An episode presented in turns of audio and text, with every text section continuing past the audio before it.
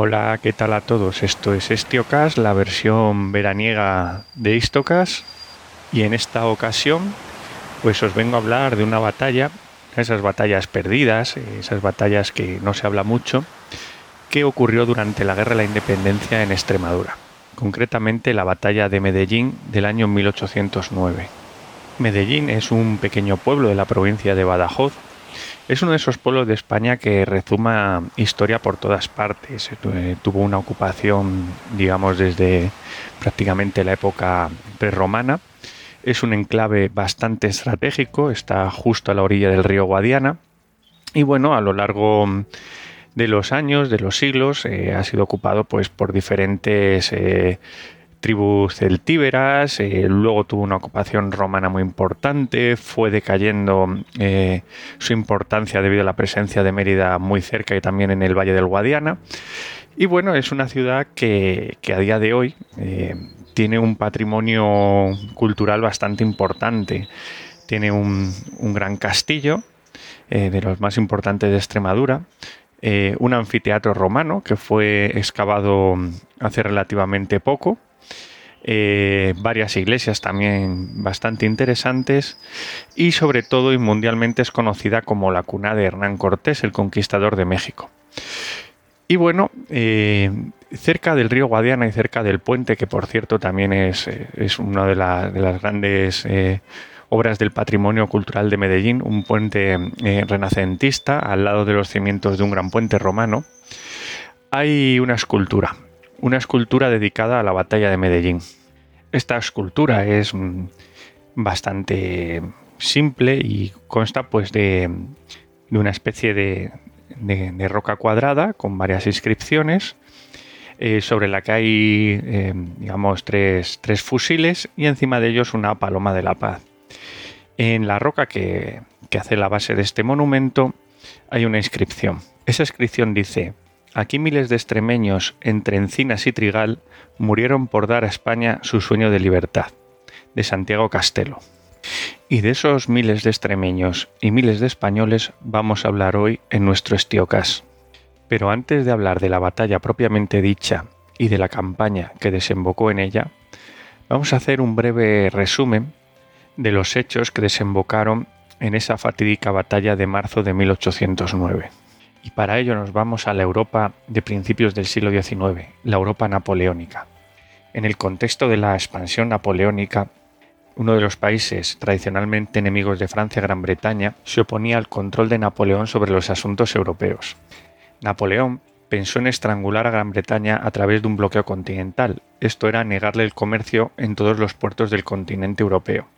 Uno de los principales obstáculos que encontró Napoleón fue Portugal, tradicional aliada de Gran Bretaña, que se negaba a seguir las instrucciones francesas para bloquear el comercio británico.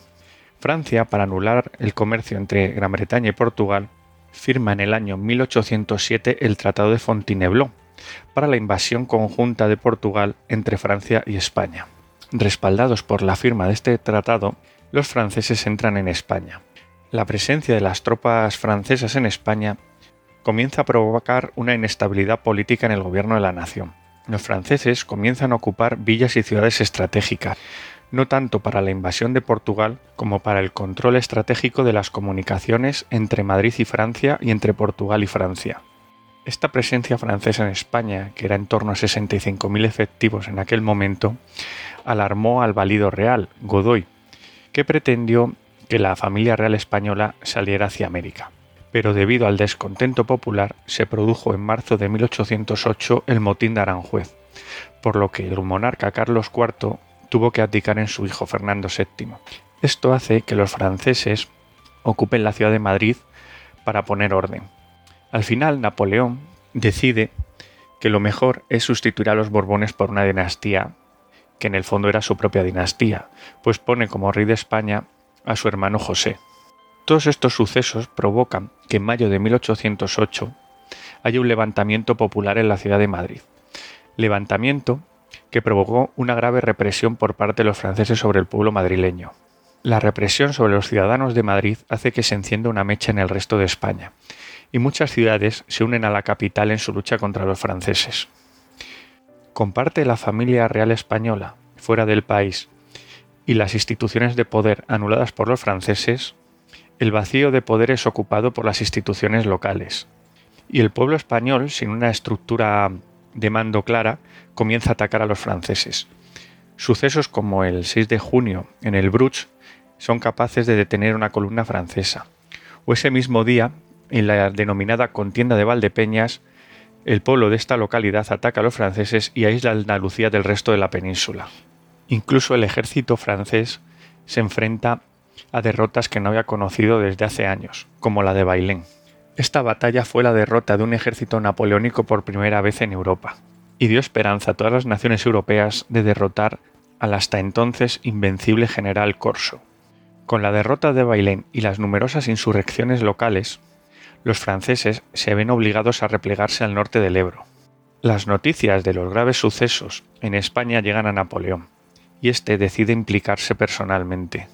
Napoleón, con su gran armée de 250.000 soldados, entra en España y arrolla al ejército español en derrotas como Espinosa de los Monteros y Somosierra. La gran armée deja a cabo al ejército español, permitiendo que Napoleón retome la ciudad de Madrid y ponga en el trono a su hermano José. Una vez conquistada la capital española, el segundo objetivo de Napoleón era destruir a unas fuerzas británicas que habían desembarcado, aprovechando la insurrección española, en la península para apoyar a los ejércitos español y portugués, unas fuerzas comandadas por Sir John Moore. Pero estas fuerzas lograron escapar en La Coruña, ya que Napoleón no pudo darlas caza debido a que Austria declaró la guerra a Francia, siguiendo el ejemplo español y provocando un segundo frente al gran imperio. Pero España ni de lejos estaba del todo pacificada por los franceses, ya que sobre todo al sur quedaban numerosos centros insurrectos y varios ejércitos que aunque derrotados todavía estaban cohesionados para luchar contra los franceses. Para derrotarlos Napoleón confió en sus mariscales. Uno de los más afamados de estos mariscales fue Claude Perrin Victor, que quedó defendiendo la ciudad de Madrid y propinando derrotas al ejército español como la de Uclés. Y es en este contexto, tan terrorífico para España, cuando comienza la campaña que acabará con la batalla de Medellín. Y es que con la caída de Madrid, la Junta Central se había retirado por el camino de Extremadura. Su paso provocaba levantamientos y excitación, ya que la población quería una solución para derrotar a los franceses, y no veía bien la huida de la Junta Central hacia Andalucía. En Mérida, una rebelión popular logra liberar al teniente general Gregorio García de la Cuesta, que estaba preso por desavenencias con miembros de la Junta, y lo pone al mando del ejército Extremadura, muy mermado tras los combates de los meses anteriores. El ejército Extremadura en aquellos momentos se encontraba medio amotinado bajo el mando del general Galluzo aguantando los pasos del Tajo para impedir la invasión de Extremadura por parte de los franceses. Con este ejército muy mermado y con graves problemas disciplinarios, Galluzo no tuvo éxito, y los franceses rebasaron el Tajo por los puentes de Talavera, Almaraz y Puente del Arzobispo, llegando la caballería francesa hasta Trujillo y Miajadas y retirándose Galluzo hacia Zalamea de la Serena, al otro lado del río Guadiana. El mariscal Lefebvre, preocupado por sus flancos ya que su fuerza se había introducido muy en el interior del territorio enemigo, decide retroceder hacia Plasencia y Béjar, lo que sería el norte de Extremadura y el sur de la provincia de Salamanca. Y es que la sombra de Bailén sobrevolaba a todos los oficiales franceses y ninguno quería volver a caer en una trampa y ser copados por el enemigo. Es así como Lefebvre fue sustituido por el mariscal Víctor, un mariscal que a ojos de Napoleón era muy capaz de este tipo de acciones dentro del territorio enemigo. Y es que Napoleón tenía un plan, un plan para reconquistar de una vez por todas España y Portugal. El plan consistía en que el mariscal Soult, al mando de 40.000 hombres, iría desde Galicia hasta Lisboa vía Oporto, y eso permitiría una rápida conquista de Portugal, sublevada y en ese momento con elementos del ejército británico. El cometido del mariscal Víctor era llegar hasta la ciudad de Badajoz con su primer cuerpo y en un ejercicio de diversión retirar tropas desde las defensas de la ciudad de Lisboa. Mientras tanto, el cuarto cuerpo, al mando del general Sebastián, atacaría desde Toledo a Ciudad Real para abrir el camino a Andalucía y proteger el flanco del mariscal Víctor. Este plan, que sobre el papel parecía bastante bueno, en la realidad cae rápidamente. Y es que factores como nuevas levas en los ejércitos españoles, sin hacer caso a las derrotas anteriores, una intensísima guerra de guerrillas que comprometía las líneas logísticas y la difícil orografía del terreno, ralentizaba los ejércitos y no permitía la sincronización para este tipo de movimientos. Movimientos que en el centro de Europa podían realizarse de una manera más sencilla, pero que en la península los ejércitos napoleónicos rara vez pudieron llevar a cabo. En este contexto, y volviendo a Extremadura, el general Cuesta intentaba hacer del ejército de Extremadura una fuerza de combate creíble. Partía de aproximadamente unos 900 hombres y 11 cañones. Poco a poco se le fueron uniendo nuevos contingentes hasta llegar a unos 6.000 hombres. Envió una vanguardia de 5.000 de estos soldados a Trujillo y logra desalojar a los franceses hasta el puente de Almaraz, donde logra retomar el mismo puente sobre el río Tajo. En febrero de 1809 Cuesta cuenta ya con 15.000 hombres, mal pertrechados, poco entrenados y mal alimentados. Pero un ejército. Este ejército sigue creciendo, y a finales de marzo del mismo año cuenta ya con 18.500 infantes y 2.200 jinetes, además de 30 piezas de campaña. Algunos de los jinetes y de las unidades de caballería procedían del ejército regular, y es que eran unidades que habían estado acantonadas debido a los tratados con Francia en Dinamarca, y en una espectacular fuga llevada a cabo por el marqués de la Romana en connivencia con la Royal Navy, logran retornar a España y muchas de estas tropas después de varios avatares acabaron integrando el ejército de Extremadura. Mientras tanto, Cuesta comienza a evaluar la situación. Sabe que su ejército es endeble. Concentra a la división de vanguardia del mariscal Juan de Nestrosa frente al Maraz, ya que es el único camino apto para la artillería, debido a que es el puente que sirve al Camino Real de Extremadura a su paso por el río Tajo. Para guardar el flanco del puente de las fuerzas provenientes de la ciudad de Puente del Arzobispo y de Talavera de la Reina, coloca la primera división del Duque del Parque en Mesas de Ibor y la segunda del Marqués de Portazgo en Fresnedoso de Ibor. Si lo vemos sobre un mapa, lo que hace es guardar el flanco de las fuerzas situadas frente al puente de Almaraz, guardando los pasos que hay en esta difícil orografía en lo que sería la ribera izquierda del río Tajo. A principios del mes de marzo de 1809, el general Latour Mabourg y su primera división de dragones se presentan ante Almaraz junto al cuerpo de ingenieros y los pontoneros. Ante la imposibilidad de cruzar el puente debido a la presencia de las fuerzas de Nestrosa, las divisiones francesas cruzan el río Tajo por Talavera de la Reina y por Puente del Arzobispo. Estas divisiones sin apoyo artillero ni convoys logísticos debido a la dificultad de los caminos en la orilla izquierda del río Tajo, lo que pretenden es confluir con la Tour Mabourg sobre Almaraz y así liberar el puente para continuar eh, las fuerzas de la Tour junto a los ingenieros por el camino real de Extremadura. Así que Víctor avanza por la orilla izquierda del río Tajo y es la división del general Leval, compuesta principalmente por alemanes de los batallones de Hesse, Nassau y Frankfurt, los que hacen contacto con las fuerzas del duque del parque que estaban guardando Mesas de Ibor. En Mesas de Ibor el duque del parque cuenta con la primera división del ejército Extremadura, con unidades de infantería como el cuarto batallón de los Reales Guardias Españoles, el segundo y el cuarto de la Guardia Balona y dos batallones de línea de Jaén. Estas unidades eran de lo más sólido del ejército español.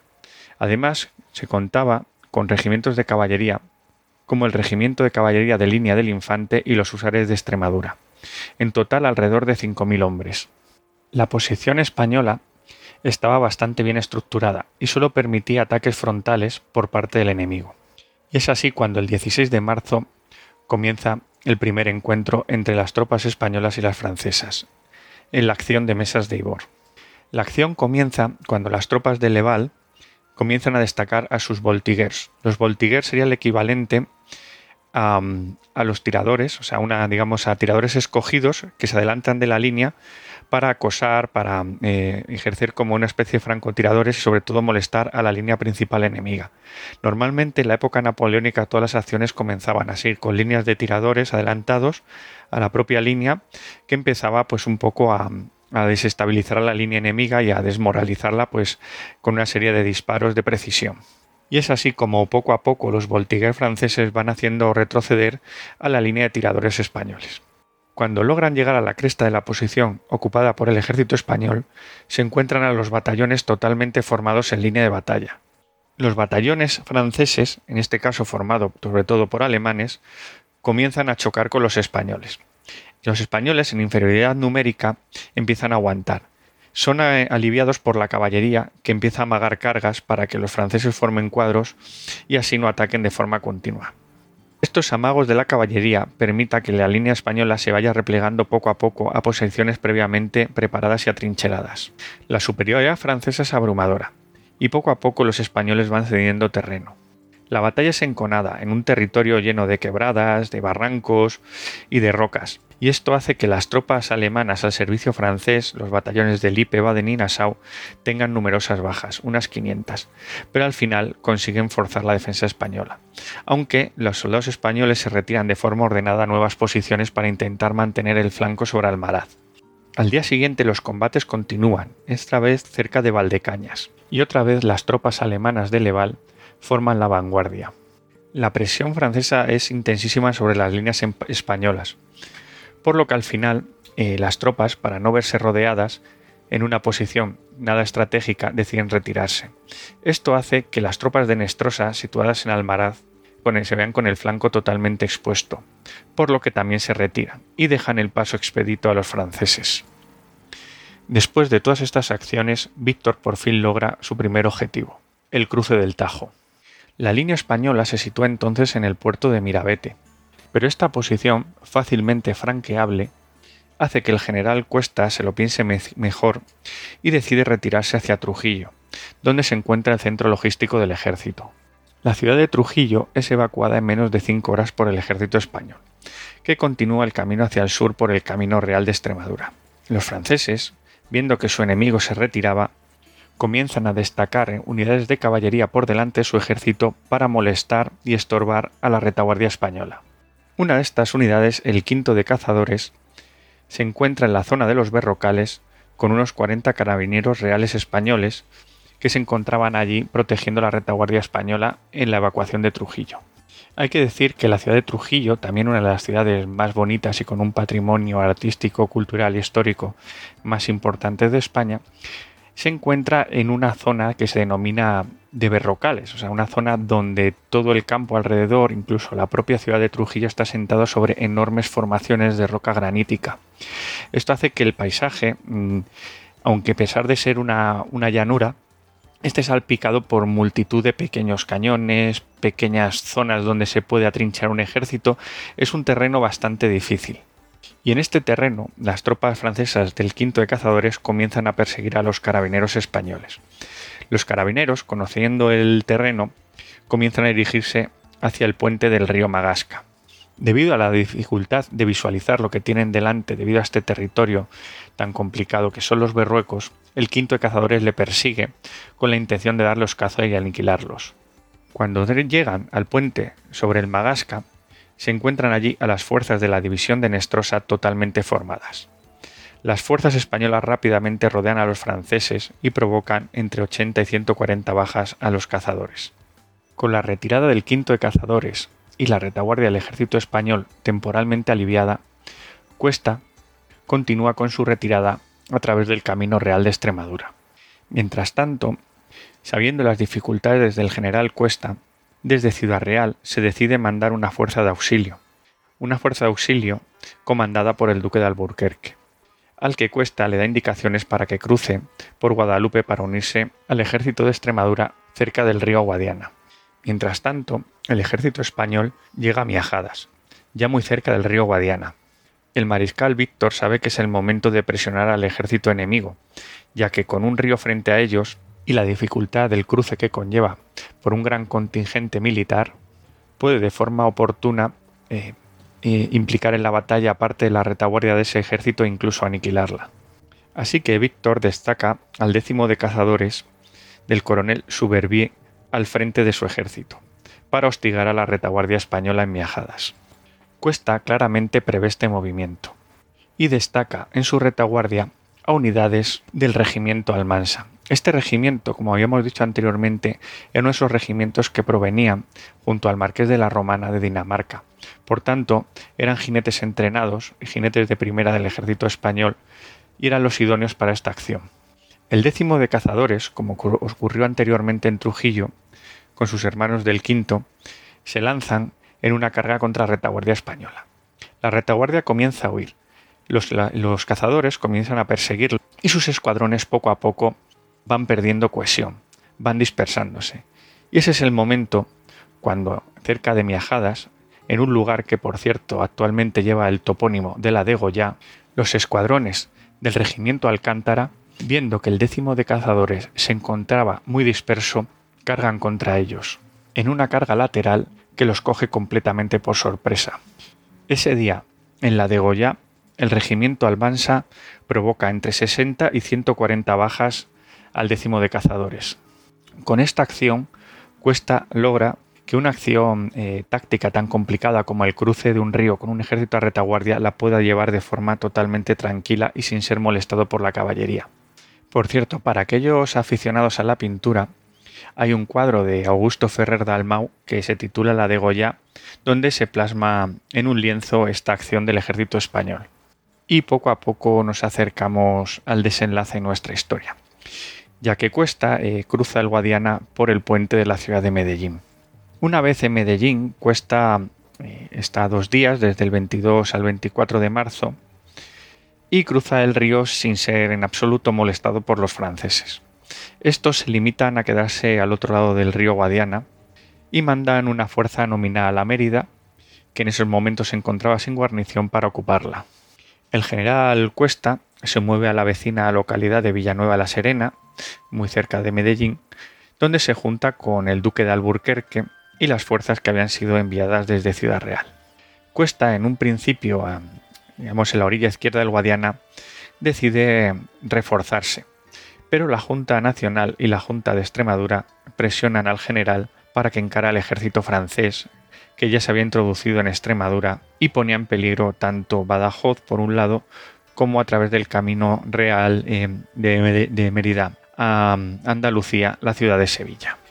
Cuesta, a pesar de tener un ejército bastante más endeble que el francés, sabe que si retrocede será destituido, como ocurrió con su predecesor.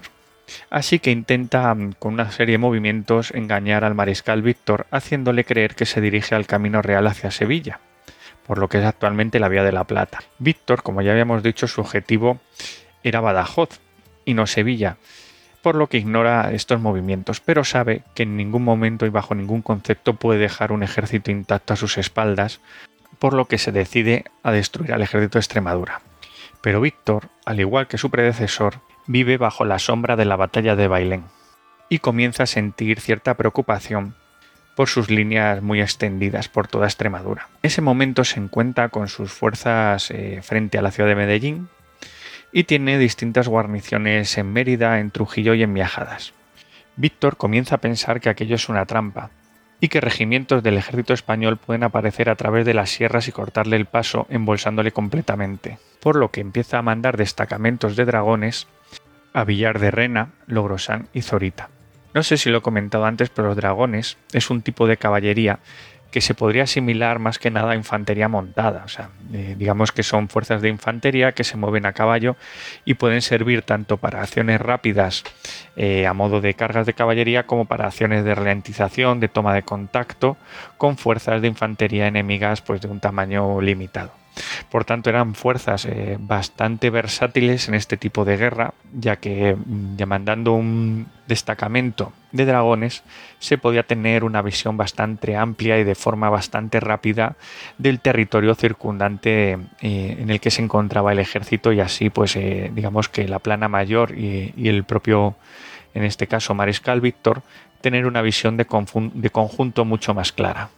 Y como hemos dicho, estas fuerzas de dragones eh, fueron enviadas a estas localidades de Villar de Rena, Logrosán y Zorita para vigilar los puertos de la Sierra de Guadalupe y los pasos del Alto Guadiana, para evitar que ningún ejército proveniente sobre todo desde La Mancha pudiera introducirse en su retaguardia y coparlo completamente. Estos sucesos estaban muy lejos de ocurrir, ya que mientras tanto, al otro lado de la Sierra de Guadalupe, el ejército de Andalucía del conde Cartojal es derrotado en Ciudad Real por el general Sebastiani. Este ejército se retira de Espeñaperros totalmente destruido, dejando el flanco de Cuesta al descubierto, por lo que si en ese momento Cuesta hubiera decidido cruzar la sierra remontando el Guadiana, iba a encontrarse con otro ejército francés. La presión de la Junta de Extremadura es intensa y Cuesta sabe que debe enfrentarse al ejército francés. Y con todos estos ingredientes nos encontramos el día 28 de marzo de 1809 ante la batalla de Medellín. El mariscal Víctor, que había estado durante una semana pinando todo el territorio circundante a su ejército, por fin se convence que solo tiene ante él las fuerzas de Cuesta, por lo que dejando dos batallones de alemanes en Mérida, uno de holandeses en Trujillo y el primero de dragones en Miajadas, reúne a todas sus fuerzas y se lanza a cruzar el Guadiana por el puente de Medellín el 28 de marzo. El mariscal Víctor, sin una exploración previa de la caballería, se lanza a cruzar el puente. El puente de Medellín tiene unos 430 metros de longitud. Es un puente de la época de Felipe IV, que sustituyó a un anterior puente romano, cuyos pilares, como hemos dicho anteriormente, todavía se pueden ver al lado. La maniobra de Víctor era del todo desaconsejable, porque un ejército cruzando un río era muy vulnerable, ya que podía ser embotellado, ser cortado en dos y ser aniquilado en cada una de las orillas por el otro ejército. Y esto era precisamente lo que el general Cuesta pretendía hacer, ya que estaba esperando en los alrededores de Don Benito con tres columnas para sorprender a los franceses cruzando el río. Los dos ejércitos se pusieron en marcha y comienzan a desplegarse en el campo de batalla. El ejército español, formado en tres columnas, comienza a desplegarse de forma más rápida, mientras que los franceses van cruzando el puente. En primer lugar, cruza la caballería y los húsares del general Lasalle. Es seguida por los dragones de la Tour Maubourg. El mariscal Víctor también cruza el puente y sube a la torre del castillo, donde tiene una imagen de toda la vega y del ejército español desplegado frente a ellos. Víctor, con una composición del lugar, ordena a la Tour Maubourg dirigirse a la derecha de la línea francesa y a la Salle a la izquierda, para cubrir los flancos del ejército que continúa cruzando y desplegándose en sus posiciones. Con la caballería en sus flancos, lo que pretendía era una oportunidad de flanquear el despliegue español. Para evitar precisamente eso, el ser flanqueado, el general Cuesta puso a todas sus unidades, incluidas la caballería, rellenando los huecos en vanguardia. El despliegue español consistía en la diversión de Inestrosa, en el flanco izquierdo, junto al cauce del río Ortigas, inmediatamente a su derecha la división del Duque del Parque, en el centro de la línea española Trías y Portado con sus divisiones y a la derecha el Duque de Alburquerque. Con todas sus unidades en vanguardia para que la línea fuera lo más larga posible y fuera imposible ser flanqueada por los franceses, la única reserva con la que contaba el ejército español era una pequeña unidad de granaderos al mando del coronel José de Zayas detrás de Nestrosa, en el flanco izquierdo de la línea española. Por tanto, el ejército español al completo se encuentra formado en una línea que va desde el río Ortigas en la localidad de Mengabril hasta el río Guadiana, por lo que era imposible que los franceses pudieran flanquearlos y rodearlos. El gran inconveniente de esta formación era la lentitud, ya que moverse hacia adelante en línea lo que hacía es que todas las unidades tuvieran que estar sincronizadas para que la línea no se rompiera, por lo que era bastante lento y esto permitió a los franceses cruzar un gran número de unidades antes de chocar con los españoles. Entre estas unidades desplegadas por Víctor destaca la artillería, artillería hipomóvil muy rápida que se podía desplegar por todo el campo de batalla ya que los caballos y todo lo que era el, funcionamiento orgánico de esta unidad estaba muy regulado y era de las mejores del ejército francés, por lo que era una gran ventaja frente al ejército español. Una vez desplegada la artillería permitió cubrir el despliegue de más y más unidades francesas. La línea española iba avanzando lenta pero inexorablemente hacia los franceses. Ante la presión, Víctor ordena a la Salle que empieza a replegarse hacia la localidad de Medellín, mientras que ordena en el otro flanco a la Tour Marbourg mantenerse en la planicie de la Retamosa, al lado de Mengabril, en su flanco derecho, aguantando la línea. Los franceses, ante la presión de la línea española, no pueden romper el contacto y no pueden retirarse. La batalla va recrudeciendo. Los voltiguers franceses y los tiradores españoles comienzan a adelantarse y comienzan a tirotearse. La artillería también entra en juego y comienza a clarear las líneas de los batallones de infantería de ambos ejércitos. La caballería francesa comienza a analizar el despliegue español. Intenta ver una ocasión, un resquicio para cargar. La Tour Mabourg, en cierto momento de la batalla, cree ver el momento y lanza dos regimientos de dragones sobre la división de Del Parque. Pero la artillería y el aguante de la infantería hacen que la carga fracase, por lo que se retira y deja expuesto dos batallones alemanes, por lo que el mariscal Víctor tiene que hacer retroceder la totalidad de la línea. En ese momento, el mariscal Víctor pone todas las cartas sobre la mesa y ordena a todas las unidades francesas cruzar el Guadiana para presentar batalla a los españoles. La suerte estaba echada. En la derecha francesa, en la planicie La Retamosa, se había instalado una batería.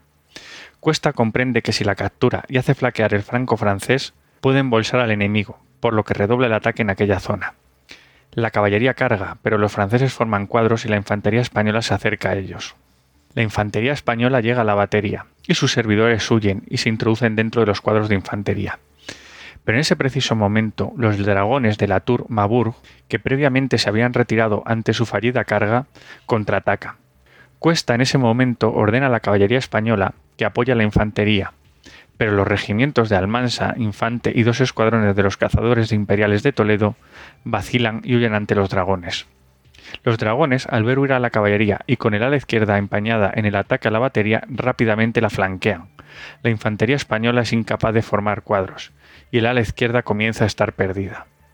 Los dragones comienzan a desbaratar batallones, unos huyen, otros se rinden, algunos mantienen la formación y son acribillados por la artillería, que se dispone frente a ellos para ametrallarlos. Tal fue este el caso de los guardias reales balones, cuyos cadáveres fueron encontrados después de la batalla en perfecta formación. Mientras tanto, en el ala derecha española, el teniente general don Francisco Eguía, que era el segundo al mando de Cuesta, y el duque de Alburquerque ven el desastre que se sobreviene pero la indecisión no les deja ordenar una retirada, por lo que la Salle, enfrente de ellos, también atento al devenir de la batalla, ordena a su caballería cargar contra el flanco. Los húsares franceses deshacen a los cazadores de Andalucía, y a esto le sigue el resto de la caballería, por lo que el ala derecha española repite la debacle del ala izquierda, y los batallones de Alburquerque son diezmados la caballería de la Tour Marbourg y de la Salle se lanzan contra las alas españolas, destrozándolas y convergiendo más allá de la localidad de Don Benito. En ese momento, un ejército español de unos 26.500 hombres se encuentra totalmente rodeado. La situación que enfrentaba era el exterminio absoluto. Ante tal debacle, algunos escuadrones de caballería, de los húsares de Extremadura y de los húsares españoles, se lanzaron a la carga para romper el cerco y pudieron salvar varios batallones españoles, por lo que la debacle no fue completa. Pero el ejército estaba sentenciado. La batalla se convirtió en una auténtica carnicería y el ejército francés mató a todo hombre que se encontraba entre Medellín y Don Benito. Muchos de los prisioneros se eran llevados a la iglesia de Don Benito, donde eran fusilados. Al final de la jornada, los españoles habían perdido unos 8.000 hombres, y unos 1.800 más fueron hechos prisioneros. Los franceses tuvieron alrededor de un millar de bajas aproximadamente. La derrota fue completa. El ejército de Extremadura dejó de existir como una fuerza de combate. Una derrota así, junto a la derrota de un día antes en Ciudad Real, donde en el plazo de solo dos días dos grandes ejércitos fueron aniquilados, cualquier nación europea hubiera pedido la paz. Pero los franceses enfrentaban algo nuevo, algo que no habían previsto. Y es que si la Francia napoleónica inventó una nueva forma de hacer la guerra, en España se inventó la guerra total. Por muchos ejércitos que los franceses destruyeran, el país seguía en pie de guerra, y levantaba nuevos ejércitos para enfrentarse a ellos. Un tipo de guerra que el ejército francés no logró entender ni logró comprender hasta que fue demasiado tarde. Mientras tanto, una vez proclamada la victoria por el mariscal Víctor, la campaña continuaba, pero este no pudo llegar hasta Badajoz. Guerrilleros del Valle del Tietar, al norte de Cáceres, comienzan a amenazar sus comunicaciones por el puente de Almaraz. Tampoco pudo comunicar con Sebastián, que se encontraba en Ciudad Real, por la Sierra de Guadalupe, ya que todos los correos que enviaba eran interceptados por las partidas guerrilleras. Mientras tanto, el mariscal Soult, en Portugal, quedó aislado de Ney, que se encontraba en Galicia, por una insurrección en el norte de Portugal. Ney, a su vez, quedó aislado del resto del ejército francés y de la ciudad de Madrid, ya que el marqués de la Romana había tomado la estratégica ciudad de Villafranca del Bierzo. Mientras tanto, Cuesta reúne a los restos de su ejército en Monesterio, unos 6.000 hombres y 2.000-3.000 jinetes que habían logrado huir de la debacle de Medellín. Y tres meses después de la batalla estaba de nuevo amenazando la retaguardia de Víctor, que tuvo que retirarse al Maraz y luego a Talavera, donde Cuesta, junto a Arthur Wellesley, que por esa batalla fue ascendido al título nobiliario y conocido como Wellington, vengaría la debacle de Medellín con una victoria sobre Víctor. Hasta el año 1814 continuó la guerra en la península, con diferentes derrotas y victorias, pero en ningún momento encontraron las tropas francesas paz en España. Después de la batalla de Medellín, durante algunos meses hubo una fuerte ocupación francesa de la zona. Los más afectados fueron los pueblos de la región, eh, una región que aunque no era especialmente rica, sí que mantenía una economía a escala y que la ocupación francesa trastocó en gran medida y que con los avatares españoles del siglo XIX impidió que volviera a tener una pujanza económica como antaño. Y bueno, hasta aquí la narración de esta batalla, esta importante derrota del ejército español en la guerra de la independencia. Y bueno, espero que os haya gustado. Y bueno, solo quería añadir como bibliografía que he leído pues, para ilustrar un poco lo que fue esta batalla, un documento de Juan José Sañudo Bañón, llamado Campaña y Batalla de Medellín de 1809, donde quien esté interesado un poco en, profundizar más en esta historia puede, puede, obtener información. Y bueno, nada más, em, simplemente eh, despedirme y bueno, que tengáis buen verano. Un saludo a todos.